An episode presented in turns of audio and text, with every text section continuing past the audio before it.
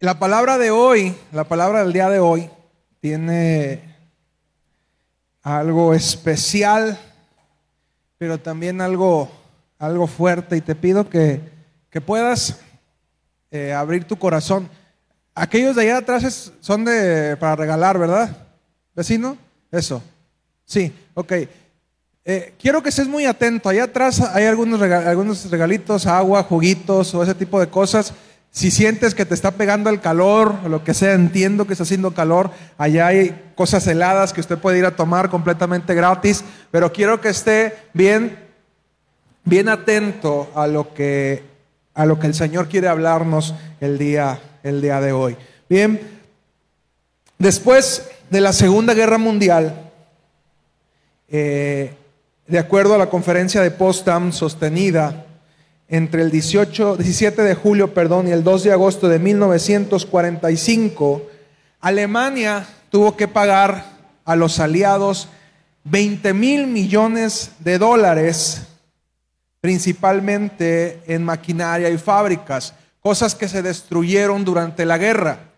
No se crean que acabó la guerra, que acabó una guerra y todos dicen, ah, bueno, ya se acabó la guerra, todos en paz. No, hay que pagar una indemnización de los gastos de la guerra.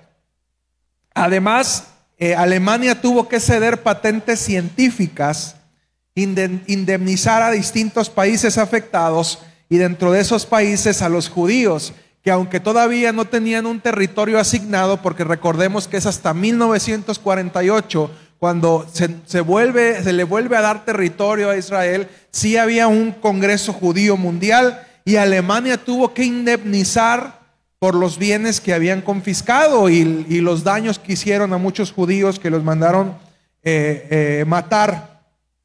Entregó además a Alemania sus colonias eh, africanas y territorios de Europa, como Albania, que se convirtió en un estado libre, además de que países como Austria y Checoslovaquia recuperaran su libertad.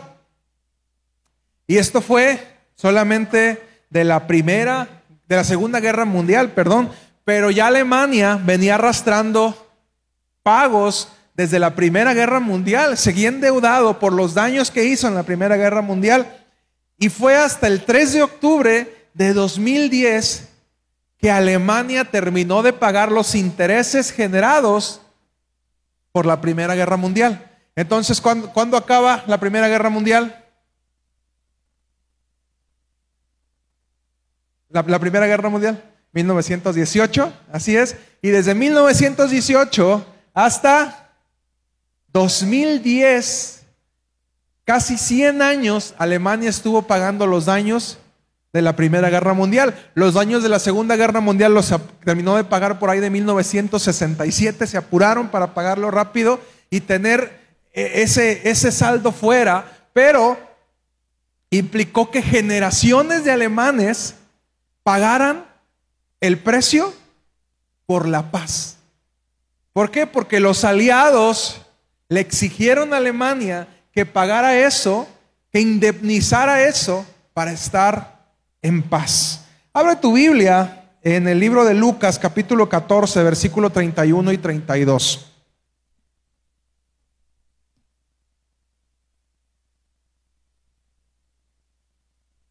Dice, o supongamos que un rey está a punto de ir a la guerra contra otro rey. ¿Acaso no se sienta primero a calcular si con diez mil hombres puede enfrentarse al que viene con veinte mil? Si no puede, enviará una delegación mientras el otro todavía está lejos para pedir condiciones de paz. Palabras de Jesús. También palabras de Jesús en Mateo, 25, Mateo 5, 25 y 26. Dice, si tu adversario te va a denunciar, llega a un acuerdo con él lo más pronto posible. Hazlo mientras vayan de camino al juzgado, no sea que te entregue al juez y el juez al guardia y te echen en la cárcel. Te aseguro que no saldrás de allí hasta que pagues el último centavo. Y sabes, Si la guerra tiene un precio, la paz también lo tiene. Y muchas veces nos metemos en conflictos sin saber y sin calcular a lo que le estamos a lo que le estamos entrando. Te ponía el ejemplo de Alemania porque fue un caso de una nación que tuvo que sufrir muchos años las consecuencias de, sus acciones y que tristemente tuvieron que pagar muchos inocentes por los culpables, unas mentes perversas que idearon todo un plan, pero que a final de cuentas las decisiones que ellos tomaron terminaron afectando a generaciones y generaciones de alemanes. ¿Por qué? Porque ¿con, qué, ¿Con qué crees que se pagan los daños de la guerra? Con los impuestos. Y entonces cada una de las personas que labora, pues paga, paga sus impuestos. Y, y te haría esta pregunta, ¿qué es la paz? Para ti, ¿qué es la paz? ¿Alguien? ¿Todos viven en guerra? ¿Tranquilidad? Estar en armonía, tener en armonía las cosas. Muy bien. El significado de diccionario dice situación o estado en que no hay guerra ni luchas entre dos o más partes enfrentadas. Mateo 5:9 uno de los sermones más conocidos de nuestro Señor Jesucristo, el Sermón del Monte, tiene un verso eh, enfocado a esto que dice, bienaventurados los pacificadores, porque ellos serán llamados hijos de Dios. Hay otra versión que dice, que lo traduce de mejor manera, bienaventurados los que trabajan por la paz. ¿Cuántos de aquí somos hijos de Dios? ¿Y cuántos de aquí somos pacificadores? O más bien nos gusta la guerra y queremos echar bronca. ¿Bien? ¿Cuántos les gusta echar bronca ahí en su casa y todo? ¿Bien? Bienaventurados los pacificadores, porque ellos serán llamados hijos de Dios. Qué curioso que los hijos de Dios tenemos o deberíamos de tener esta característica, que somos personas que trabajamos por la paz, porque a veces creemos que el pacificador es el que no quiere problemas con nadie. No, el pacificador es el que trabaja por lograr la paz. Y habrá quien tendrá que meterse alguna vez a la guerra para lograr la paz. Y los hijos de Dios trabajamos para lograr la paz. Y, y, yo quisiera hacerte una pregunta en este momento. ¿Cuáles son los conflictos en tu vida, sea de manera interna o externa, en los que te has metido en este momento? ¿Qué conflictos en este momento te están robando la paz? A ver, ¿cuántos tienen conflictos? Levanten su mano. Puedes enumerar esos conflictos, anótalos ahí en una libretita, en tu celular, para que los hagas conscientes. ¿Qué conflictos tienes en este momento? Te voy a dar un minutito para que lo, para que lo anotes.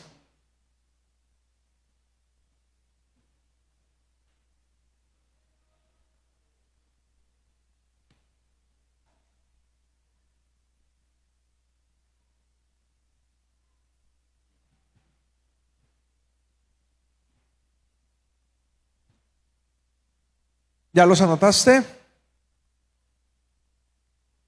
¿Cuáles son sus conflictos, hermana Dubé? ¿Ninguno? ¿Vive en completa paz usted? ¿No?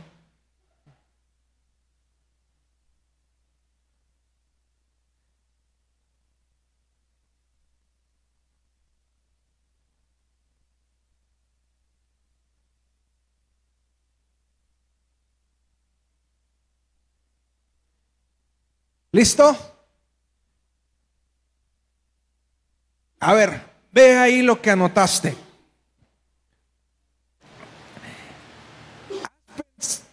¿Has pensado si esa batalla es posible que la ganes? Dicen por ahí, si tu problema tiene solución, ¿para qué te angustias? Y si no lo tiene, pues con mayor razón, ¿para qué te angustias? ¿Va? Esa batalla, ese conflicto, ¿se puede ganar? O a lo mejor ese conflicto que anotaste ahí, ¿realmente valdrá la pena que tú estés metido en ello?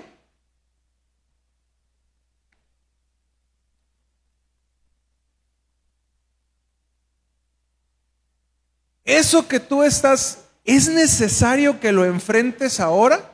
¿O estás por gusto, tal vez? Obviamente va a haber batallas en nuestra vida a las cuales no le vamos a poder dar la vuelta, porque la vida así es. Habrá cosas a las cuales tendremos que enfrentarnos sí o no, que, van a llegar de repente, una enfermedad llega y, no es que, eh, no quiero enfrentarte el día de hoy, me voy a ir. No, la cosa ya está. A lo mejor tuviste la oportunidad de contrarrestar esa enfermedad tiempo antes y no lo hiciste y te, y te encontraste en la batalla. Habrá otras que no te van a avisar y van a llegar en ese momento. Y, y habrá situaciones a las cuales no puedes darle la vuelta y tienes que ser valiente y tienes que enfrentarlos. Pero también va a haber batallas de las cuales tendremos que huir. Y somos necios y seguimos queriendo enfrentar cosas que Dios ya nos pidió que huyéramos. Porque en esta vida también hay batallas de las cuales tenemos que huir. Incluso batallas aquí en la cabeza. Cosas que estamos piense y piense y piense y piense y piense. Y tendríamos que empezar a sustituir esos pensamientos porque son batallas que no tendríamos que estar enfrentando en este momento. El apóstol Pablo dice, huye de las pasiones juveniles. No dice quédate. No dice búscalas. Dice huye. Pero son batallas que queremos estar enfrentando. Y, por ahí hay una canción que dice, eh, lo que no puedes elegir en tu vida las consecuencias. Puedes tomar decisiones de lo que haces, pero jamás vas a poder elegir las consecuencias de lo que estás viviendo. Y sabes, muchas de esas batallas nos han dejado consecuencias en nuestra vida porque hemos sido necios en tomarlas. Y sabes, también va a haber batallas de las que anotaste ahí en las cuales habrá que pedir una tregua. Habrá que sentarse y decir, vamos tomándonos en calma cuando es con otra persona el conflicto y decir, vamos a sentarnos, vamos a reflexionar, regálame un mes, regálame dos meses de descanso. Yo sé que, Chano, que trabaja en cuestiones legales, eh, si hay momentos en los que, a ver, espérense, pónganse de acuerdo, ¿verdad? Cuando hay situaciones de divorcio, ese tipo de cosas, vayan a ponerse de acuerdo, platiquen, por favor, piensen bien. No piensen con la calentura del momento, tranquilícense y piensen bien las cosas. ¿O no pasa así, Chano? Y queremos tomar cartas en el asunto y tomamos decisiones, perdone la palabra, pero decisiones estúpidas porque estamos en la calentura del momento, en la situación y creemos queremos encontrar una salida fácil a lo que estamos haciendo.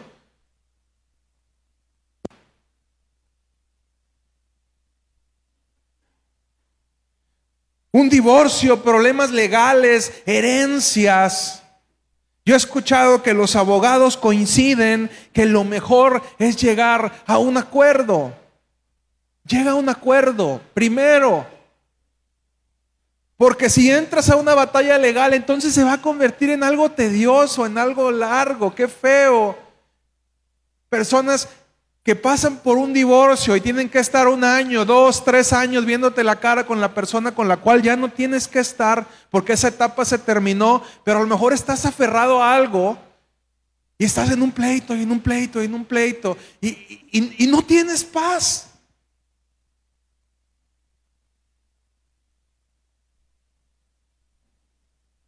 Habrá otras batallas como vicios o adicciones o malos hábitos. ¿Cuáles de esas batallas debes seguir peleando? ¿Cuáles valdrá la pena que sigas peleando? ¿Cuáles batallas son de las que debes de huir? ¿Y cuáles batallas es necesario que doblegues tu orgullo y te sientes con tu adversario y le digas, vamos a platicar, vamos a llegar a un acuerdo?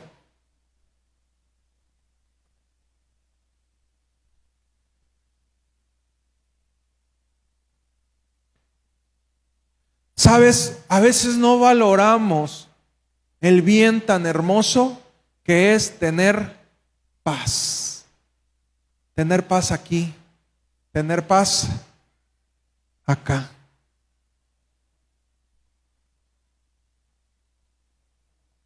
Y la pregunta es, ¿cuánto te va a costar la paz?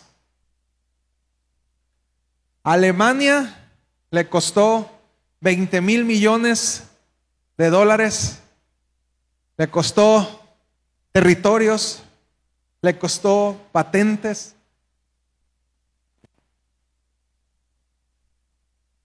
Pero eso le permitió desarrollarse. Qué curioso que naciones tan destruidas como Alemania y Japón se convirtieron en potencias mundiales. ¿Por qué crees? Porque pagaron el precio de la paz. Y a partir de eso comenzaron a levantarse y el día de hoy son naciones poderosas. Y muchas veces valoramos más otras cosas que la paz. Valoramos más el estatus social que la paz. Comiendo atún, pero en Cancún. Endeudados, pero vistiendo Gucci y Prada. ¿Ah? Zapatos nuevos, cosas que a lo mejor no necesitamos, pero vivimos sin paz. Valoramos más los bienes materiales a veces que la paz. Peleamos por cosas que no valen la pena nos conflictuamos a veces como familia por cosas que no valen la pena y que nos roban la paz. A veces valoramos más nuestro orgullo que la paz. Es que ella me hizo, es que él me hizo, y por qué yo voy a doblegar si yo y mi yo, yo soy una persona importante, y cómo me, ¿Cómo voy a permitirme subajarme ante esa situación? Y a veces amamos más ese orgullo que tener paz.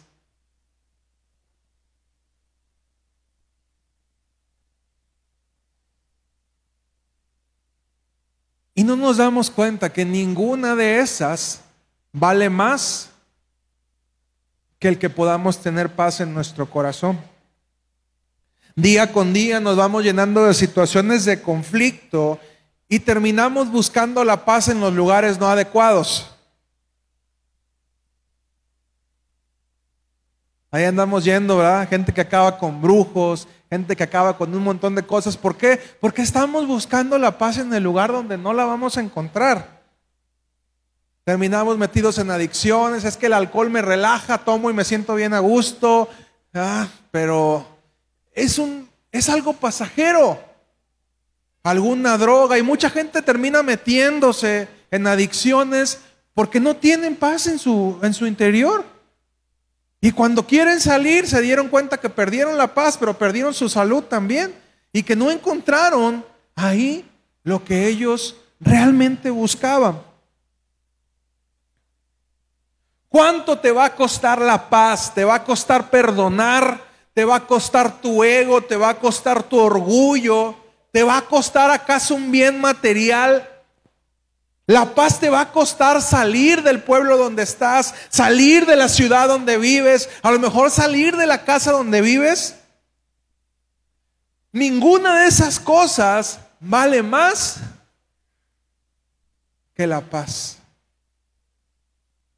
Te va a costar a lo mejor salir del trabajo donde estás. Ninguna de esas cosas vale más que la paz.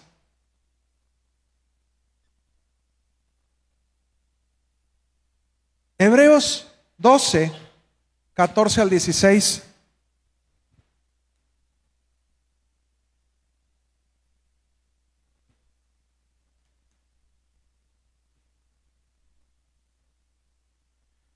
Dice, busquen la paz con todos y la santidad, sin la cual nadie verá al Señor.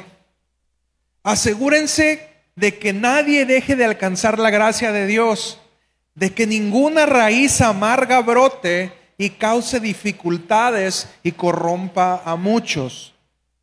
Y de que nadie sea inmoral ni profano como Esaú, quien por un solo plato de comida vendió sus derechos de hijo mayor.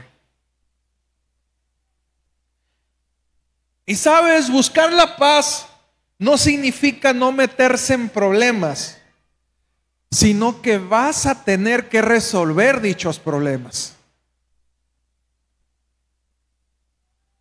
Buscar la paz es resolver las cosas. A lo mejor te va a costar resolver esas cosas, obviamente, pero vas a entrarle queriendo encontrar una solución.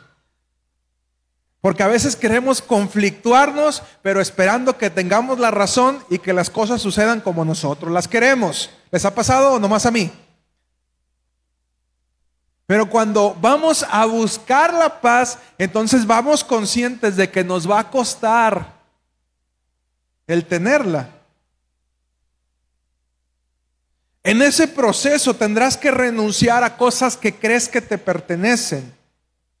Llegar a acuerdos no es nada sencillo, pero es una habilidad que tenemos que desarrollar. Y entre más aprendido lo tengamos, vamos a tener más éxito en la vida. Las personas exitosas en la vida son personas que saben negociar, que saben llegar a acuerdos. Personas que mantienen la calma en los momentos difíciles en los momentos de tensión. Los grandes deportistas, ¿por qué son recordados? A ver, ¿a cuántos les gusta el básquetbol?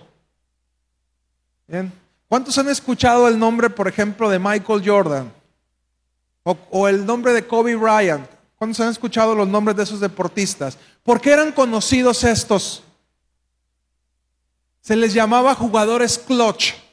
¿Por qué se les llamaba jugadores clutch? Porque eran buenos, sí, hay muchos jugadores buenos. Pero estos jugadores tenían la capacidad de que en los momentos más difíciles, en el último tiro, cuando era la posibilidad de ganar el juego, tú sabías que tenías que darles la bola. Y hazte un lado. Dale la pelota y hazte un lado porque ellos se van a encargar de meter la canasta. Y con el paso del tiempo recordamos a esos jugadores clutch que metieron las canastas importantes para ganar los campeonatos.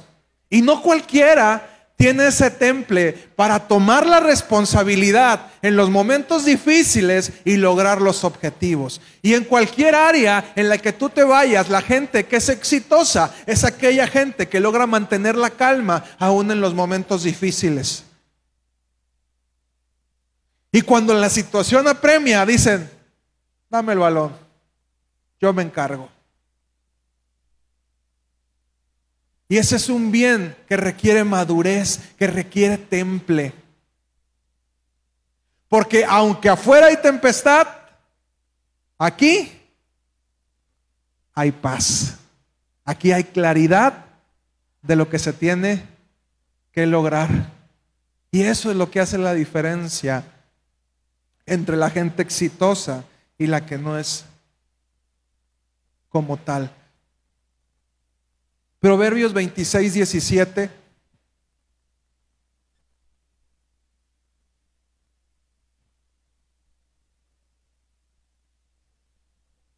26, 17 dice, meterse en pleitos ajenos es como agarrar un perro por las orejas. ¿Cuántos han intentado separar a un perro, pleito de perros? ¿Les ha tocado alguna vez? ¿Es fácil o no es fácil?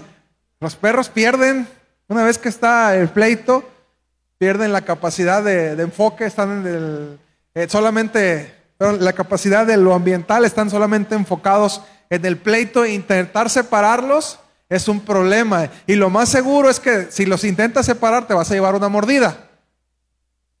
Cuando hay, cuando hay un pleito, ¿verdad? Y la palabra de Dios nos advierte precisamente que es necio meternos en pleitos ajenos.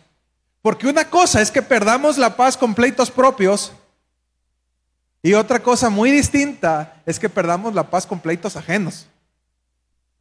Ahí la cosa está todavía peor, porque cuando son tus pleitos, tú tienes la capacidad de poder resolverlos, pero cuando son los pleitos ajenos, ahí es cuando viene un problema.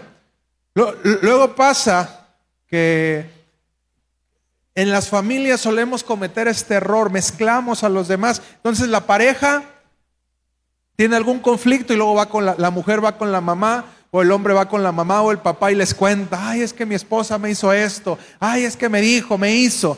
Y ellos llegan a su casa, se contentan, lo arreglan y el problema se quedó ya con los papás y ya la suegra odia a la nuera, el suegro odia al yerno y se armó un problema, ¿verdad? ¿Les ha pasado? Nunca. Uy, qué chidos ustedes. ¿eh? Y es meternos en conflictos ajenos. ¿Cuántas veces nos hemos querido en nuestro trabajo, en broncas que no nos corresponden y terminamos perdiendo la paz por situaciones que ni siquiera nos correspondían a nosotros?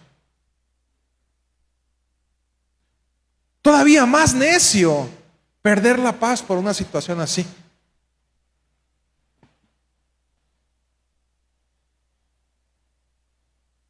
Algunas veces nos tocará ser los pacificadores, ser los mediadores, ser los referees, pero para eso se necesita tener la madurez para no tomar partido. Y habrá momentos donde te tienes que poner en medio y ponerle la mano. El que escupa primero gana, ¿verdad? Y la quitas. Y habrá momentos en que tocará sentarse con las partes y decir, a ver, ¿qué es lo que dices tú? ¿Qué es lo que dices tú? Porque toda historia tiene dos versiones. Lo leíamos acá. Cuando tengas un conflicto, arréglalo antes, porque si, el, si la otra persona llega con el juez y, y se dan cuenta que tu versión no era la correcta, sino la del otro. Para eso existen jueces. Los jueces escuchan a uno, escuchan a otro, recopilan pruebas de uno, recopilan pruebas de otro y al final toman el veredicto.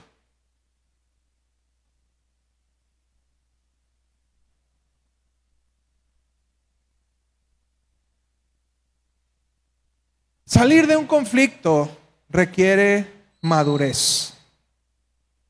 Solo una persona madura y con carácter. No confundamos carácter con temperamento. Luego decimos, a una persona enojona le decimos que tiene mucho carácter. No, no tiene nada de carácter, tiene puro temperamento, porque no sabe dominar su ira. Entonces, comience a cambiar de su vocabulario esta palabra. Una persona con carácter es una persona emocionalmente estable. Y una persona con temperamento es alguien que es muy enojón, que es muy llorón, que es muy este melancólico y la vida o alguien que es demasiado demasiado este expresivo y según está muy feliz, pero hay algo seguramente que está tratando de ocultar. Yo siempre he dicho esto, cuando alguien sonríe demasiado y parece muy feliz, también desconfía porque normalmente no desconfiamos de esas personas. Seguramente con esa sonrisa está ocultando algo en su corazón. También. Porque así como el enojón, yo, le tengo más miedo a los, a los, dicen por ahí, tenle más miedo a los seriecitos, tenle más miedo a los contentos que a los que expresan lo que sienten. Porque estos ya más o menos sabes lo que tienen, pero estos de acá te están ocultando muchas cosas.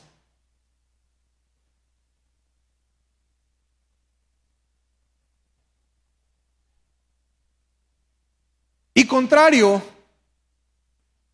a lo que creemos, te sale más barata la paz que la guerra.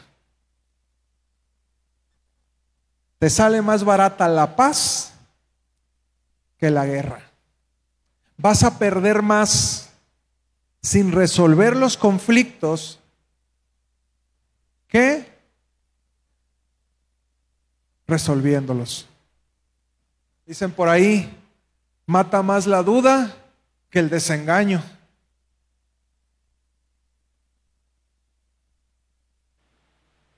Y a veces le tenemos miedo al desengaño. Situaciones que sabemos que están pasando, pero preferimos no saberlas, ¿verdad? No enfrentarlas. Así estamos bien. Y en ese proceso estamos perdiendo muchísimo. Y no nos damos cuenta.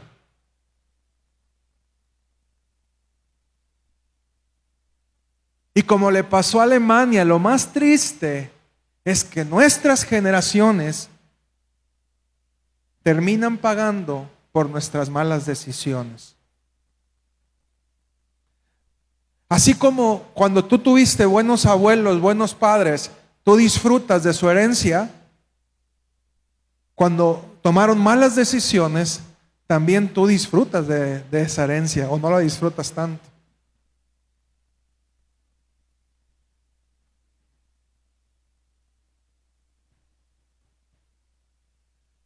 Vuelve a ver la lista de los conflictos que tienes.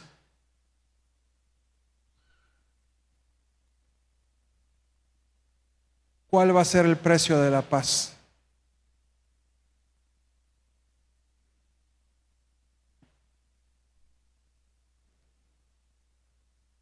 ¿Qué te va a costar la paz?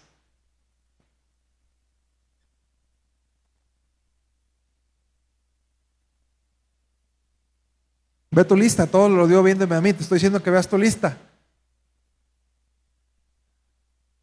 Anótalo. ¿Cuál es el precio de la paz, de esos conflictos que tienes ahí?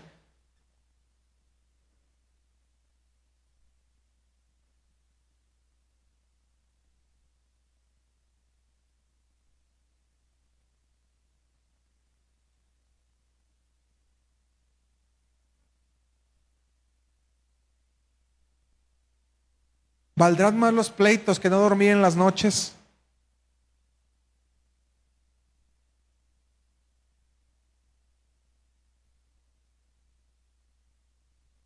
¿Valdrán más esos pleitos que vivir del chongo con tu pareja? No disfrutar, ni siquiera llegar, porque eso es lo más triste, los conflictos que tenemos en casa. ¿Por qué? Porque nuestra casa tendría que convertirse en un lugar de refugio. Afuera están los problemas, pero qué triste es llegar a casa y encontrarse con una situación de conflicto, encontrar la guerra donde tendríamos que encontrar la paz. Y tristemente muchos de nosotros hemos convertido nuestros hogares en lugares de guerra y no en lugares de paz. ¿Qué te va a costar? ¿Qué te cuesta para que tu hogar se convierta en un lugar donde tus hijos encuentren paz? En un lugar donde tu esposo o tu esposa encuentre paz. ¿Qué tienes que sacrificar de tu vida para que tu casa se convierta en un lugar de paz.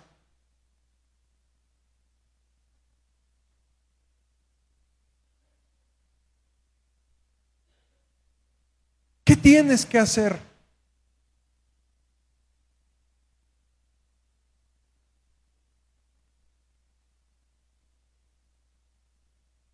Queridos hermanos, estamos tomando el camino incorrecto en muchas de nuestras decisiones por querer mantener cosas que no valen la pena, por aferrarnos a cosas que no valen la pena.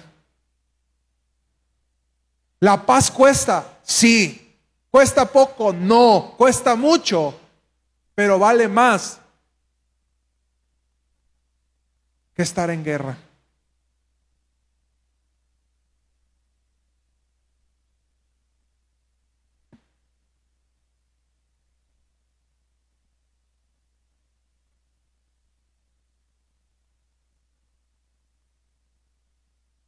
Y de verdad yo creo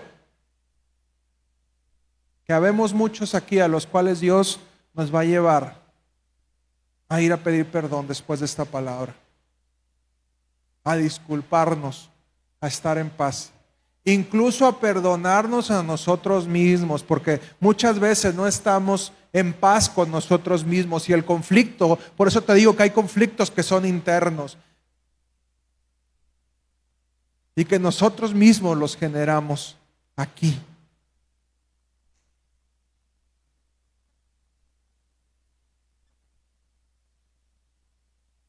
¿Cuál es el precio de tu paz? ¿Cuál es el precio de tu paz? Ponte de pie, por favor.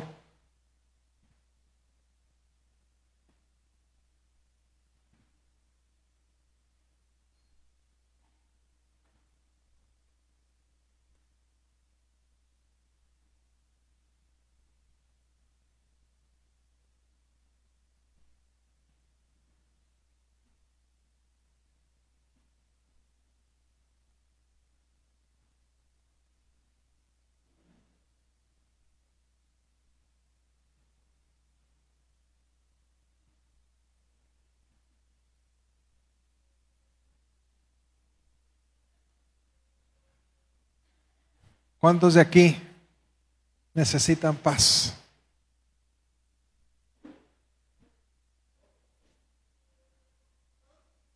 Todos necesitamos paz. Todos necesitamos paz. La pregunta sería, ¿cuántos quieren paz? Porque hay que quererlo. Hay que resolver esos problemas. Resolver esos problemas va a implicar también el sentarnos a escuchar cosas que a lo mejor no queremos escucharlas o que no nos convendría a nuestra forma de pensar escucharlas. Y va a implicar renunciar a esas cosas y decir, ok, confiar en el consejo de otros, buscar el consejo de otros.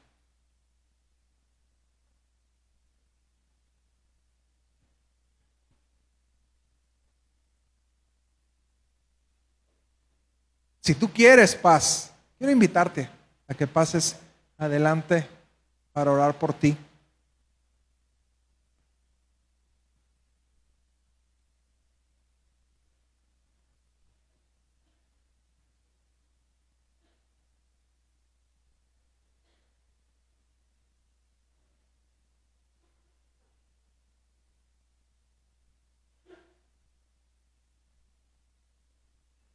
Y mira que ahorita que veo a Chano, me recordaba ahora que fuimos a, Colombia, conocimos a un hombre que en su pasado él fue eh, narcotraficante y nos platicaba mucho de lo que él hizo, su testimonio. Espero algún día poder traerlo, me gustaría mucho que usted pudiera, pudiera conocer a Pablo.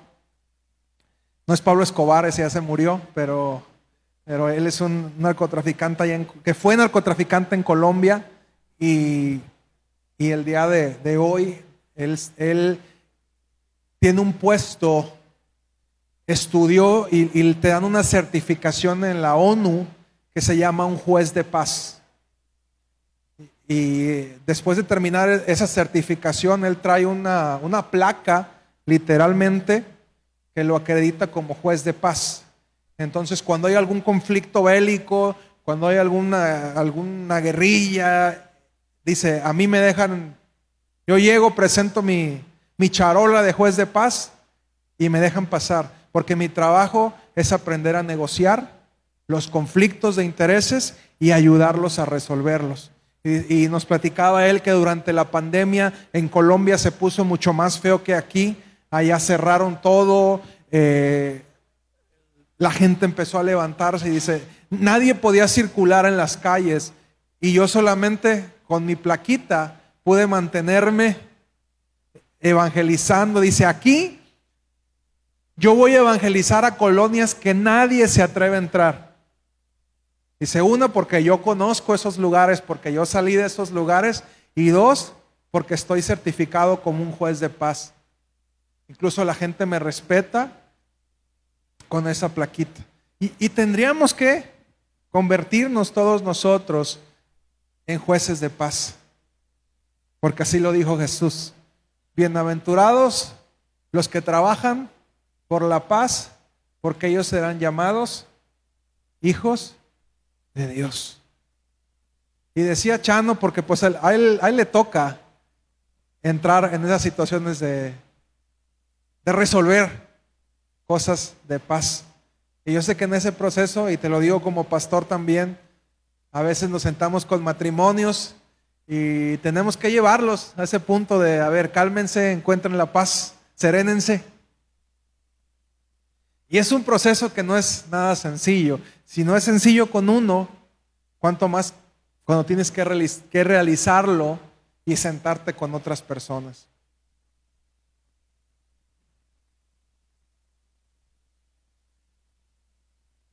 Antes de orar por ti, porque sí quiero orar por ti, quiero que pienses en dónde está ese conflicto, qué es lo que tienes que resolver. ¿Es un asunto como matrimonio? ¿Lo pueden resolver ustedes sentados, anotando, llegando a acuerdos? ¿Qué es lo que quiero? ¿Qué es lo que tú quieres? Respeto. Si no lo podemos resolver nosotros, ¿estamos dispuestos a que alguien más se siente con nosotros y nos ayude a resolverlo?